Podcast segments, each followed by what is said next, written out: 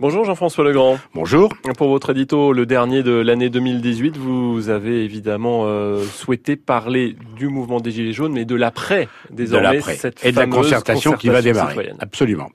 Et, et, je commence en, en, vous disant Et maintenant, que vais-je faire? Dans quel néant plongera ma vie? C'est une chanson de Gilbert Bécaud et qui semble avoir été écrite pour décrire la situation de notre pays aujourd'hui, même si je suis convaincu que ce n'est pas le néant qui nous attend, mais sous certaines réserves. Que vont faire les Gilets jaunes? Que va faire le gouvernement? Comment vont se comporter les députés et les sénateurs?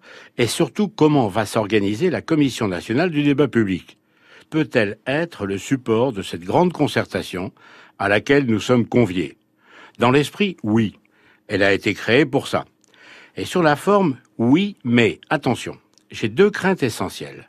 La première, le débat ne doit pas devenir un énième forum politique sur des sujets tellement vastes qu'il n'en sortira rien. Et je crains beaucoup à ce propos des contradictions des Gilets jaunes. Je crains également beaucoup de certains parlementaires capables, la main sur le cœur, de tout faire pour empêcher le débat d'être productif. Et je sais de quoi je parle, j'en viens du Parlement. Je crains encore que les technocrates n'envahissent le débat en utilisant leur jargon qui s'apparente parfois au langage des précieuses ridicules du XIXe siècle. Exemple avec les assises de la mobilité. Deux mots contradictoires, assises et mobilité. Pourquoi ne pas parler tout simplement du problème des transports? Bref, ma deuxième crainte concerne la Commission nationale du débat public elle-même. La présidente, Chantal Joanneau, a d'ores et déjà prévenu qu'elle ne sera pas le prête-nom d'une mascarade. Et ça, c'est bien. Il faut donc veiller très fortement à la bonne organisation du débat.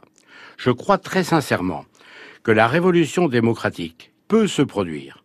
Je pense même que c'est la dernière chance de sauver la démocratie avant un probable, un probable basculement vers des totalitarismes.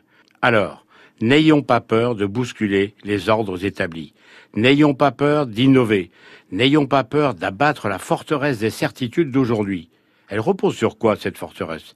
Sur un petit groupe de gens qui vous disent toujours non, ce n'est pas possible. Eh bien si, c'est possible, ici et maintenant.